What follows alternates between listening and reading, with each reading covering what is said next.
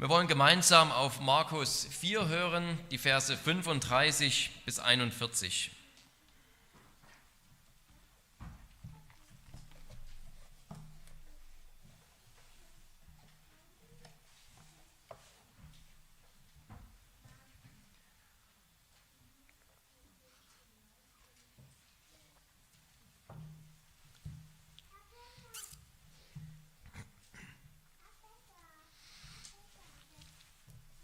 Und an jenem Tag, als es Abend geworden war, sprach er zu ihnen, lasst uns hinüberfahren an das jenseitige Ufer.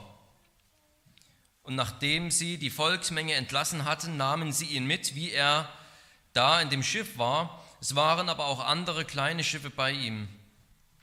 Und es erhob sich ein großer Sturm und die Wellen schlugen in das Schiff, sodass es sich schon zu füllen begann.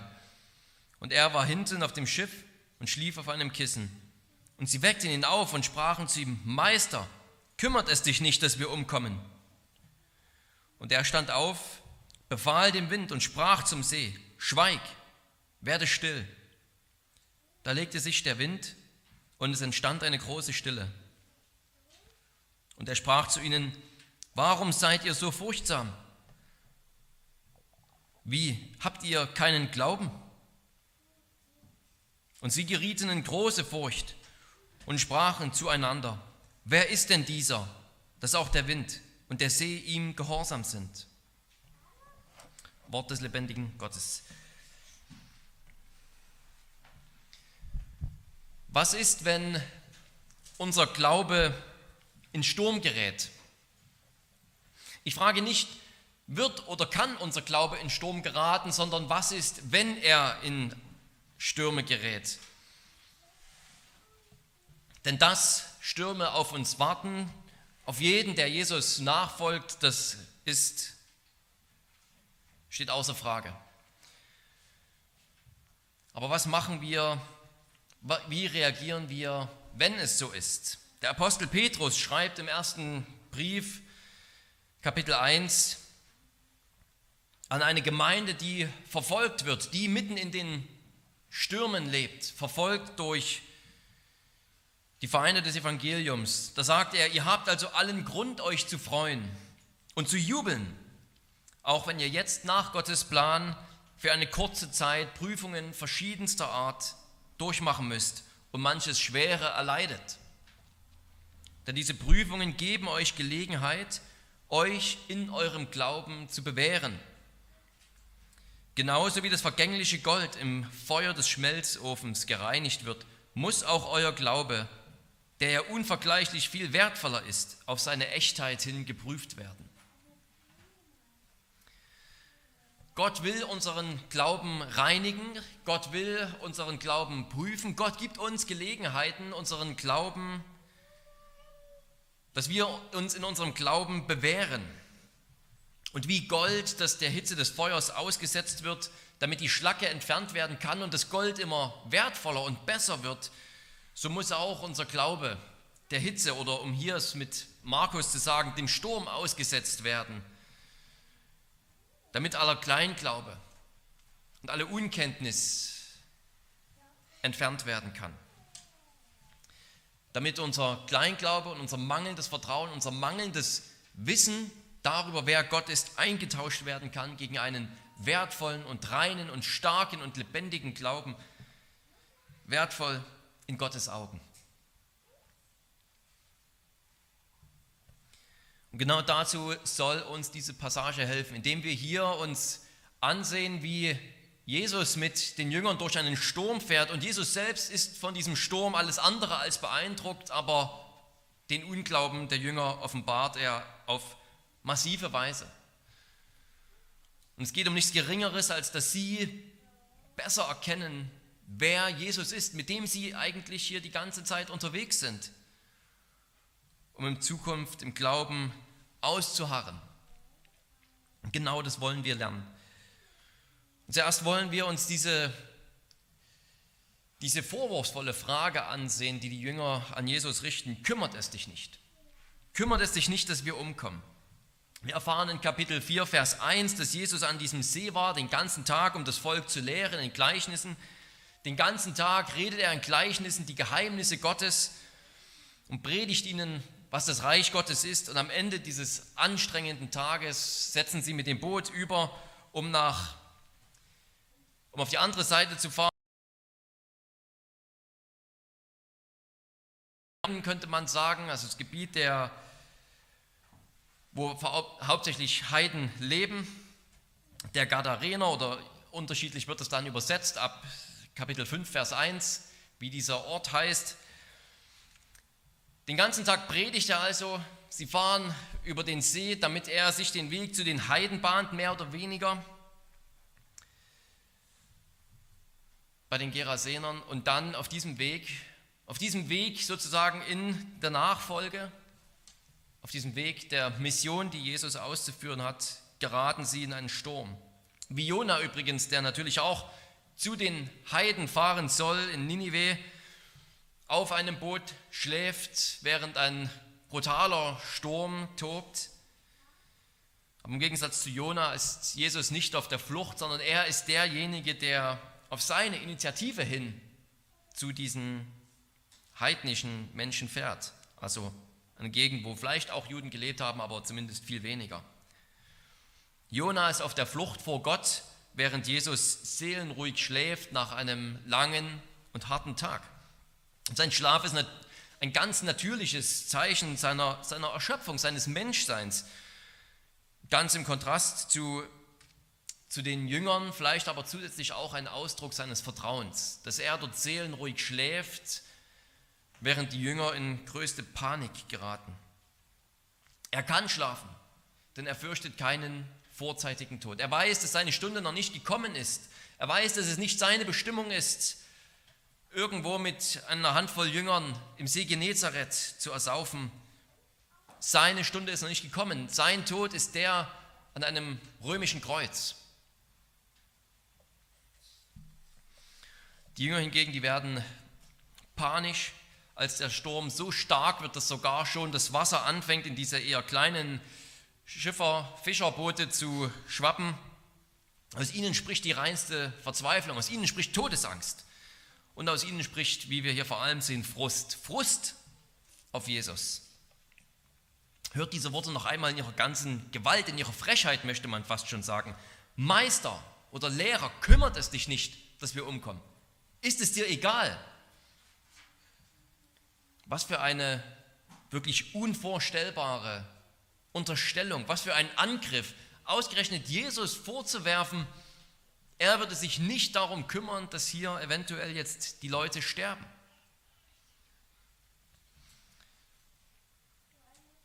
Eigentlich sollten wir doch in Gottes Zuneigung zu uns Ruhe finden. Gott liebt uns so, dass er seinen Sohn für uns gegeben hat, er hat sich schon des größten Problems angenommen, nämlich dass wir in unseren Sünden sterben müssen und vergehen müssen. Hat er nicht auch genügend Weitsicht, um die viel kleineren Probleme unseres Lebens anzugehen und zu überwinden? Ja, da können wir wirklich Ruhe finden. Aber hier sehen wir genau das Gegenteil. Frust und Vorwürfe an Jesus. Ist es dir egal, dass wir sterben? Was muss Jesus sich hier bieten lassen? Ausgerechnet er bekommt den Vorwurf, dass er sich nichts aus Leuten macht, der doch bereit ist, für sie sein Leben hinzugeben, während sie dann alle Angst bekommen und Reißaus nehmen, wenn es soweit ist, wenn wirklich der Tod droht. Da können wir auch nicht sagen, denke ich, dass wir Gott einfach unser Herz ausschütten können, egal was rauskommt. Diese Worte sind in Sünde, diese Worte sind in Kleinglauben gesprochen worden.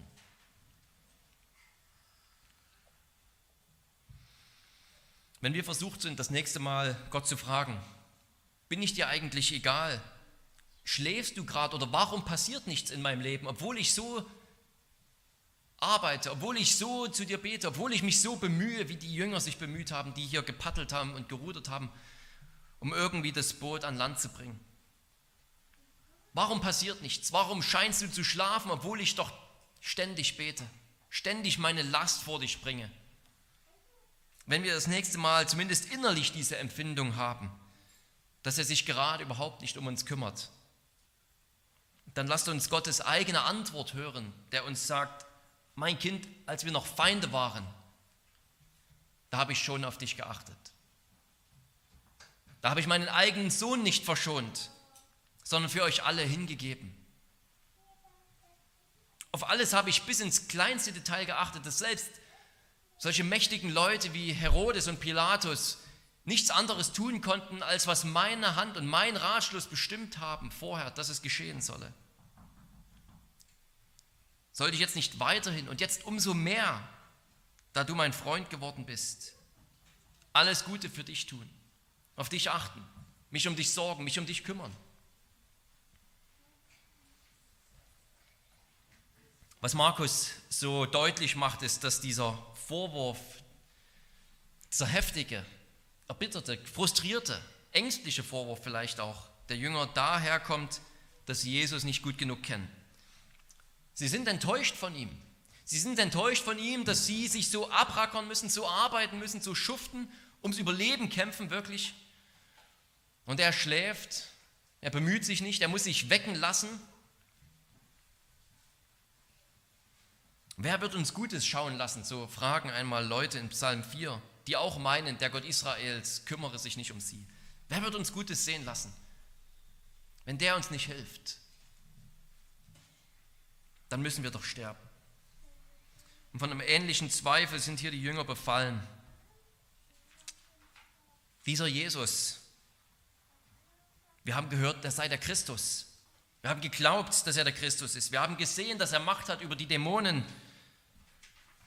Wir haben gehört, dass er ein großer Lehrer ist, wie er heute den ganzen Tag am See stand und das Reich Gottes verkündigte. Und nun, was ist aus seiner Predigt geworden? Jetzt schläft er, während wir hier sterben. Ja, sie scheinen ihm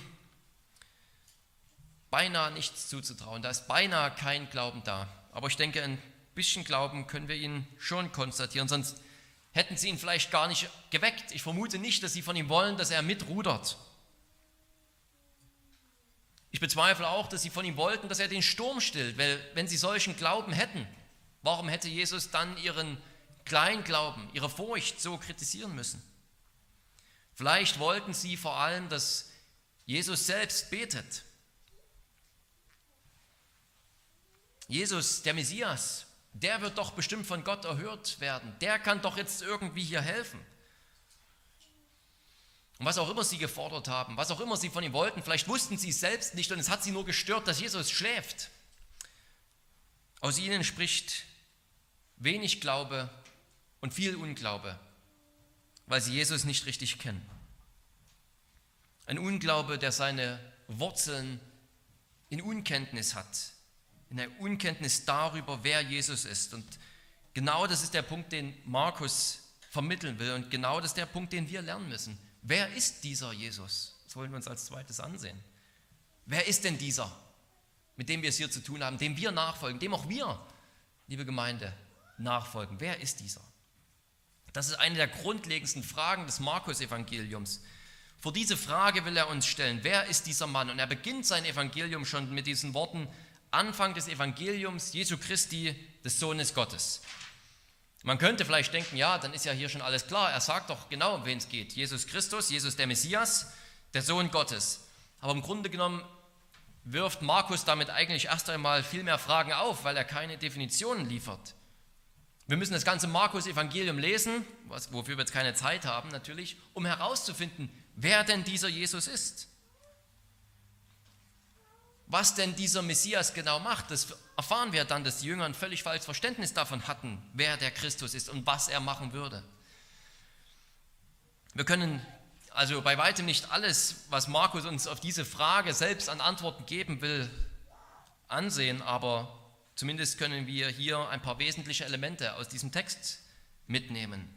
Zuerst einmal erfahren wir, dass Jesus derjenige ist, vor dem sich auch die unpersönlichen Naturkräfte genauso beugen müssen wie die persönlichen Geister, sprich die Dämonen. In Kapitel 1 treibt Jesus bereits einen Dämon aus von einem Menschen. Da heißt es, Jesus bedrohte den Dämon und sprach, verstumme und fahre von ihm aus. Und dann fuhr der böse Geist aus und die Volksmenge fragte sich, was ist dies? Auch die haben eine Frage. Was ist dies? Eine neue Lehre mit Vollmacht und den unreinen Geistern gebietet er und sie gehorchen ihm? Das hat wahrscheinlich selbst die Jünger, die Jünger überrascht. Aber es hat bei ihnen noch nicht Klick gemacht. Dass der, der Dämonen austreibt, auch das Wetter kontrollieren kann, kommt ihnen noch nicht in den Sinn. Soweit haben sie noch nicht gedacht, um nun selbst an Jesus zu appellieren und zu sagen, stille doch bitte den Sturm für uns. Vielleicht würde es uns auch ähnlich gehen. Ich meine mich zumindest irgendwie hineinversetzen zu können, dass einem Geist zu gebieten leichter ist als dem Wind und einem See zu gebieten. Zumindest ist ja ein, ein Geist, ein Dämon irgendwie ein, eine persönliche Kraft, ein persönliches Wesen. Man kann sich leichter vorstellen, dass man einem solchen Wesen Befehle geben kann, dass er hören kann, dass er sie irgendwie umsetzen kann. So stellt man sich es vielleicht zumindest vor. Aber das Wetter? Wie redet man mit dem Wind? Wie gebietet man dem Wasser? Und es gehorcht. Wie soll das gehen? Und das Erstaunliche ist, dass Markus diese Sturmstellung genau mit den gleichen Worten beschreibt, wie er diese Dämonenaustreibung in Kapitel 1 beschreibt. Wie zu dem Dämon in Kapitel 1, so sagt er hier zu dem See, schweig, verstumme, verstumme. Das ist das gleiche Wort.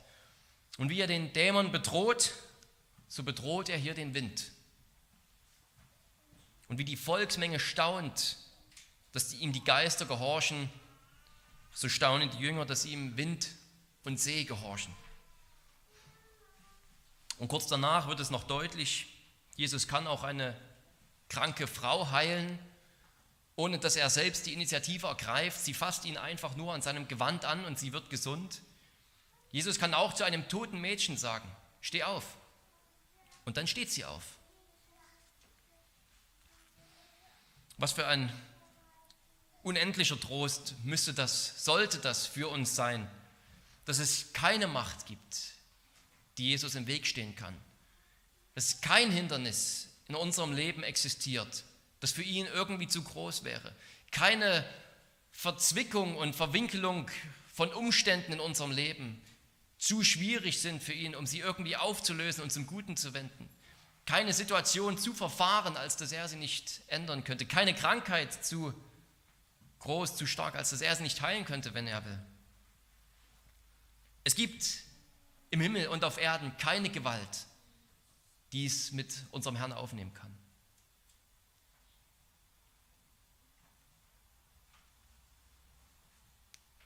Du musst dir niemals Sorgen machen, denn Jesus kümmert sich immer um uns, um dich. Es ist ihm nicht egal. Wenn es eine Krankheit ist, Jesus ist der souveräne Herr darüber. Wenn es ganz konkrete andere Menschen sind in deinem Leben, die dir das Leben schwer machen. Jesus ist auch der Herr über sie. Wenn es schwierige Umstände sind, Arbeitslosigkeit, Arbeitssuche, Kampf mit einer bestimmten Sünde vielleicht, einfach Zweifel im Glauben, Jesus kann sagen, schweig und verstumme. Und alles muss seinem Willen gehorchen.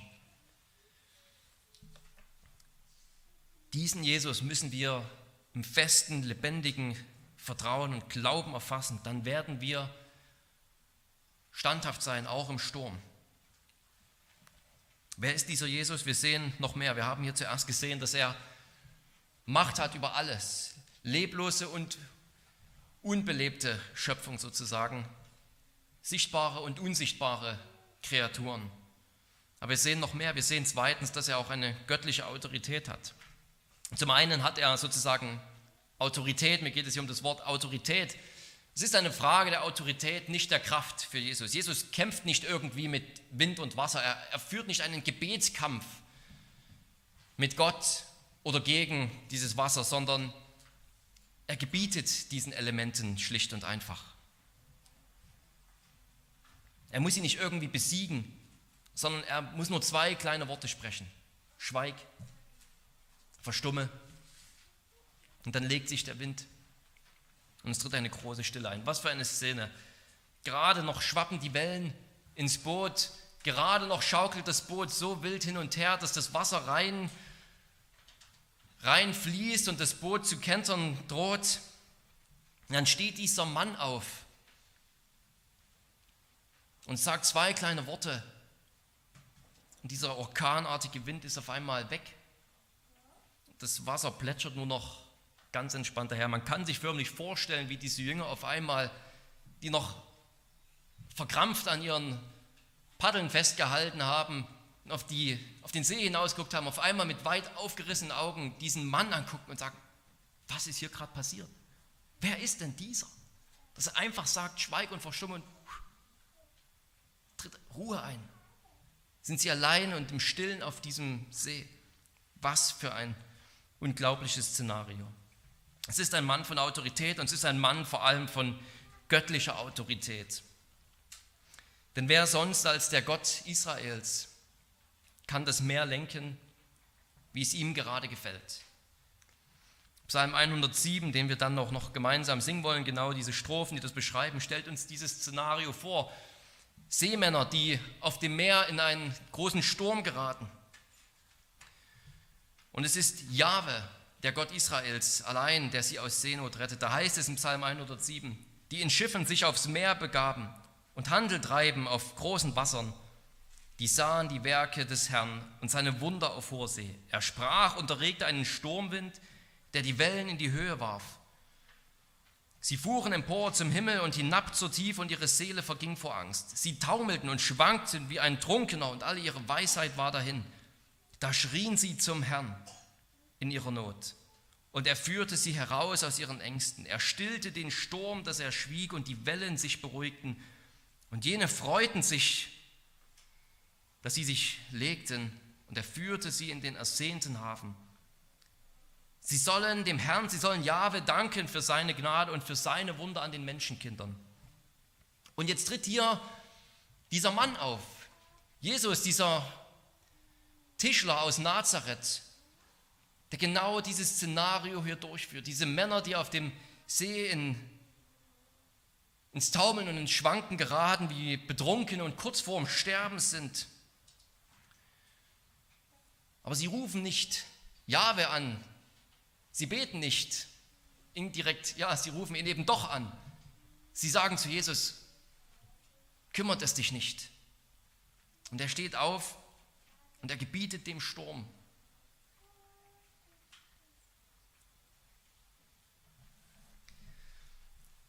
Keine Ahnung, wie viel die Jünger verstanden haben, aber es sind genau Texte wie diese, wo der Same drinsteckt, aus denen die Lehre der Dreieinigkeit wächst und sich uns wirklich aufdrängt. Jesus, der von Gott gesandt ist, der ist doch diesem Gott gleich. Jesus, der Messias Gottes, ist doch zugleich dieser Gott, die Verkörperung des Gottes Israels, der Gott Mensch. Noch hier noch einmal die Frage an uns, an dich, was für ein unsagbarer Trost. Was für ein Glaubensfundament, was für ein wichtiges, was für eine wichtige Kenntnis steckt hier drin, die wir brauchen, um im Glauben auszuharren. In Jesus, dem wir nachfolgen, begegnet uns der Gott Israels, der Himmel und Erde und das Meer gemacht hat. Die Heilung jedes Übels kannst du bei ihm finden, Hilfe in jeder Not. Was er dem alten Volk Israel schon zuspricht, das spricht er in Jesus eben auch uns zu. Wenn du durchs Wasser gehst, so will ich bei dir sein. Und wenn du durch Ströme gehst, so sollen sie dich nicht ersäufen. Wenn du durchs Feuer gehst, sollst du nicht versenkt werden und die Flamme soll dich nicht verbrennen, denn ich bin der Herr, dein Gott, der Heilige Israels, dein Erretter. Genau der begegnet uns in Jesus. Genau der ist unser Herr, dem wir nachfolgen. Jesus ist der, der Macht hat über alles, Himmel und Erde, sichtbare und unsichtbare Gewalten und Mächte, Geistermächte und Natur, Umstände und Menschen. Und er ist der, der der Sohn Gottes selbst ist, in Ewigkeit, bei Gott und selbst Gott. Der geliebte Sohn des Vaters und selbst der Gott Israels. durch den alles geschaffen wurde. Dieser Gott und dieser Mann, dieser Mensch ist ein echtes Glaubensfundament für uns.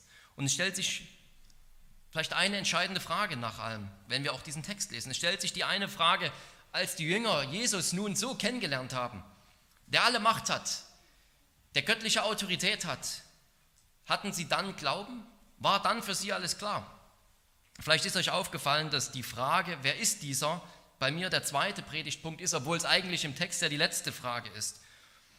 Und das ist ein sehr interessanter Punkt, denn dass es die letzte Frage ist, mit der Markus endet, das macht uns zumindest so viel deutlich, dass dieses spektakuläre Wunder, das sie erlebt haben, nicht alles ist, was sie über Jesus wissen müssen. Es hat für sie nicht alle Fragen beantwortet. Im Gegenteil, es wirft Fragen auf. Sie fragen sich nicht am Anfang, wer Jesus ist, wer ist dieser, und am Ende ist alles klar, als sie dieses Wunder gesehen haben, sondern sie sind im Halbwissen am Anfang, im Kleinglauben, und dann sind sie um eine außergewöhnliche Erfahrung reich und am Ende bleibt diese offene Frage stehen, wer ist dieser? Er ist unfassbar groß. Wir bekommen keine Antwort von den Jüngern, wer der ist. Und wir bekommen keine Antwort von Markus. Wir müssen weiterlesen sozusagen. Die Jünger haben sich vor den Wellen gefürchtet, heißt es. Aber als Jesus den See beruhigt hatte, was steht denn da? Waren sie dann glücklich und zufrieden? Nein, sondern da steht, sie fürchteten sich mit großer Furcht sogar. Dann ist die Furcht auf einmal doppelt so groß. Sie fürchteten sich mit großer Furcht. Haben sie nach diesem Wunder wirklich geglaubt? War nach diesem Erlebnis, wo Jesus in seiner Herrlichkeit und Gewalt auftritt, der Glaube da, der durchträgt? Der Glaube, der auch im Sturm, auch im Tiefen, im Tal der Finsternis die Kraft gibt? Scheinbar noch nicht. Und damit möchten wir zur dritten und zur letzten Frage kommen. Die Frage, die Jesus stellt und die wir uns stellen lassen wollen. Habt ihr noch keinen Glauben? Es ist die Frage, die sich zuletzt auch an uns stellt. Hast du Glauben? Hast du Vertrauen, dass in welche Not du auch kommst? Und wenn es auch so aussieht, als würde Gott schlafen, als würde Gott dich nicht sehen, als hätte er deine letzten zwei, drei, vier Monate des Gebetskampfes für ein bestimmtes Thema nicht gehört. Wenn wir denken, dass wir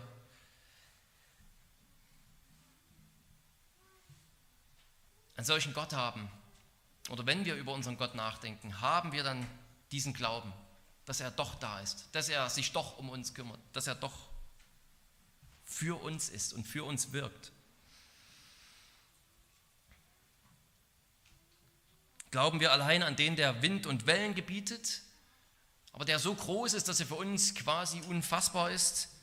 Oder gibt es vielleicht noch mehr, was wir sehen müssen, wie die Jünger?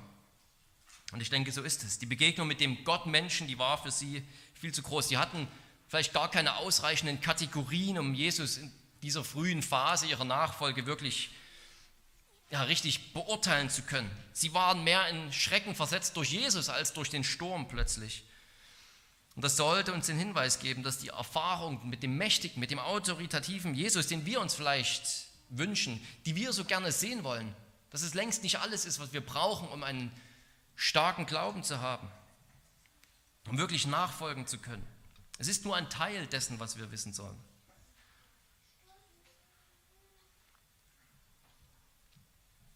Wer ist dieser? Wer ist dieser Jesus? Petrus hatte schon irgendwann verstanden, dass Jesus der Messias ist. Und gerade dann in Kapitel 8, Kapitel 9, wo man den Eindruck hat, jetzt haben sie es verstanden, dann offenbart sich auch, sie hatten ein völlig falsches Messias-Verständnis. Der Messias, der darf doch nicht leiden und sterben.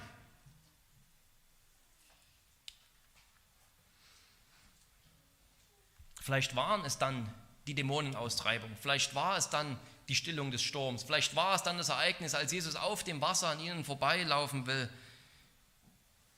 die ihnen diesen Glauben, diese Zuversicht gegeben haben. Jesus ist der Messias, der auf den Tisch haut, der alles mit Glanz und Glorie zu einem herrlichen Ende führt. der mit unaufhaltsamer Gewalt kommt und jedem Hindernis gebietet, schweig und verstumme.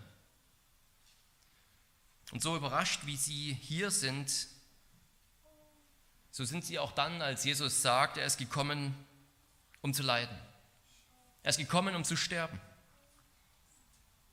Er ist gekommen, um unschuldig für die Sünden der Menschen zu sterben. Er ist der, der trotz seiner göttlichen Autorität sich seine Feinde nicht unterwirft, sondern unterwerfen lässt. Wer ist dieser, mit dem wir es zu tun haben, dem wir nachfolgen, liebe Geschwister? Wer ist dieser? Diese Frage können wir erst beantworten, wenn wir Jesus vor dem Hohepriester stehen sehen, wo er wieder gefragt wird, bist du der Christus, der Sohn des Hochgelobten? Und Jesus sagt, ich bin's und lässt sich dann anspucken und mit Fäusten schlagen. Wer ist dieser, der den Sturm stillt? Diese Frage können wir erst wirklich beantworten, wenn wir Jesus auch vor Pilatus sehen, als er gefragt wird, bist du der König der Juden? Und Jesus bejaht es und lässt sich dann mit einer Dornenkrone an ein Kreuz schlagen. Wer ist dieser, der hier auftritt, wie nur Jahwe, der Gott Israel, es tut? Diese Frage können wir nur beantworten, wenn wir Jesus sterbend am Kreuz sehen, wie er fragt, mein Gott, mein Gott, warum hast du mich verlassen? Und dann merken wir, er ist der Allmächtige. Er ist Jahwe. Er ist der König der Juden. Er ist der vollkommene Mensch, der doch schwach war, doch geschlagen, doch gekreuzigt, der doch sein Leben hingibt für andere, der dient, der sich aufopfert. Ist er der, der sich nicht kümmert? Nein, er ist der, der sich vor allem und von allem am meisten kümmert. Er ist der Einzige, der sich je mit aller Liebe, mit aller Geduld, mit aller Aufmerksamkeit um dich gekümmert hat. Der sich um dich kümmern kann und wird und will, wie es niemand tut, wie es nicht der beste Freund tut, nicht der Ehepartner, nicht der Pastor, nicht die eigenen Kinder. Er kümmert sich um uns besser, als wir uns um uns selbst kümmern, die wir auf dumme und falsche und sündige Abwege gehen. Er kümmert sich. Er ist der Allmächtige, der dafür erschienen ist, sich um uns zu sorgen. Wer ist dieser?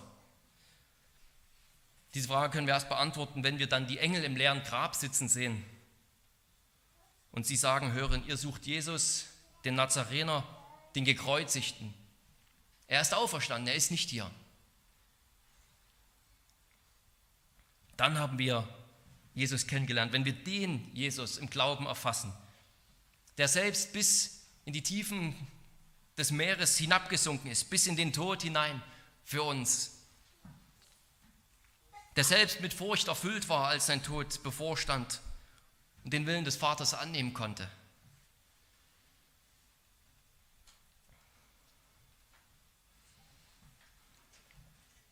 Er ist derjenige, der alle Gewalt im Himmel und auf Erden hat und doch Mitleid mit uns, weil er selbst gelernt hat, was es heißt, gehorsam zu sein. Auf den können wir vertrauen. Auf den können wir auch dann vertrauen, wenn wir selbst im Sturm sind, im Tal der Finsternis, wo vielleicht keine übernatürliche, mächtige Hilfe eintritt, wie wir uns das gern wünschen. Und doch ist Jesus da, weil er selbst auch da unten war, weil er selbst auch erlebt hat und noch tausendmal schlimmer als wir. Die Worte Jesu, die sind eine harsche Kritik. Warum seid ihr so furchtsam? Jesus stellt ihre Furcht dem Glauben, dem Glauben gegenüber und die Frage stellt sich an uns. Haben wir Glauben oder fürchten wir uns?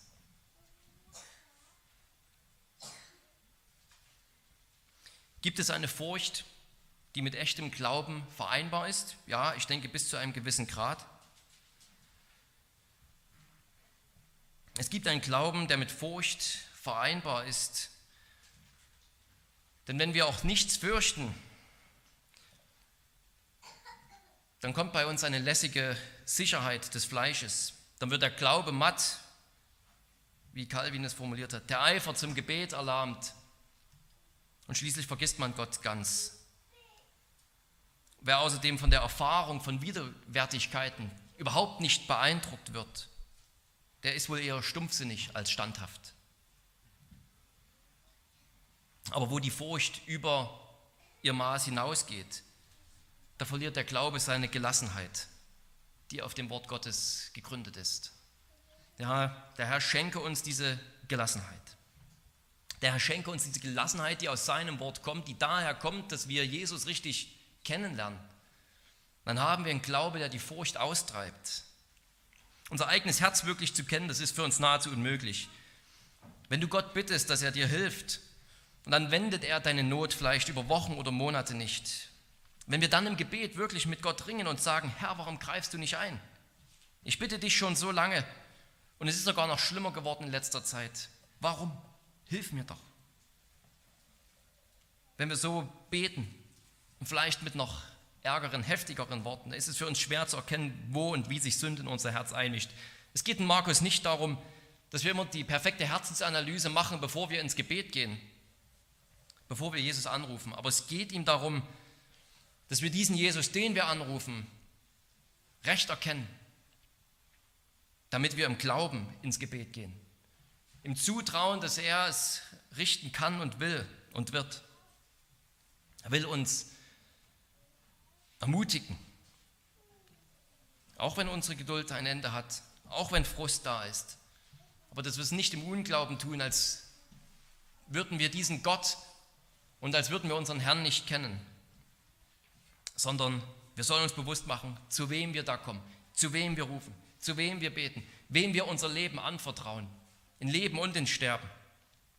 Und wenn wir das neu begriffen haben, dann, dann prägt es auch unser Leben, dann prägt es, wie wir zu ihm kommen, dann prägt es unseren Glauben im Sturm. Der Herr schenke uns die Gnade, dass wir Jesus so erkennen als den, der ist nicht nur eine Seite, nicht nur einen Teil, nur den Schwachen, nur den Starken, nur den Gott, nur den Mensch, sondern Jesus, wie er ist, in seiner Fülle, in seiner ganzen Herrlichkeit. Amen. Lasst uns beten.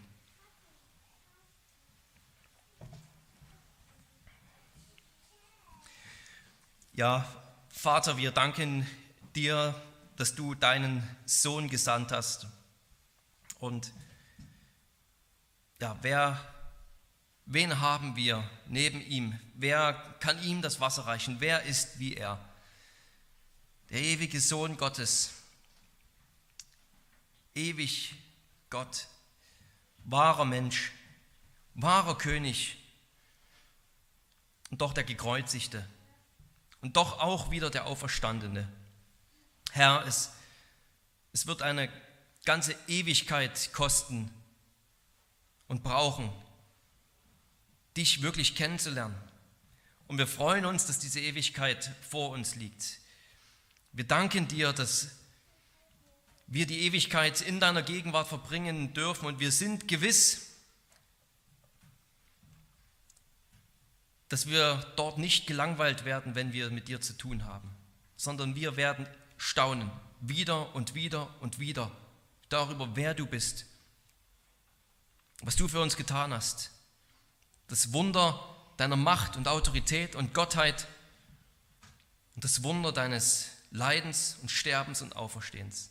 Herr, in Ewigkeit wollen wir dir singen, in Ewigkeit dich rühmen, preisen und bewundern und verehren. Aber auch jetzt schon, und darum bitten wir dich, wollen wir dich im lebendigen Glauben erfassen, dass wir nicht von jedem, jedem Wind der Lehre und jedem Wind der Probleme umhergeworfen werden, sondern standhaft sind. Das schenke du uns durch deinen Heiligen Geist, durch das Wort der Wahrheit. Amen.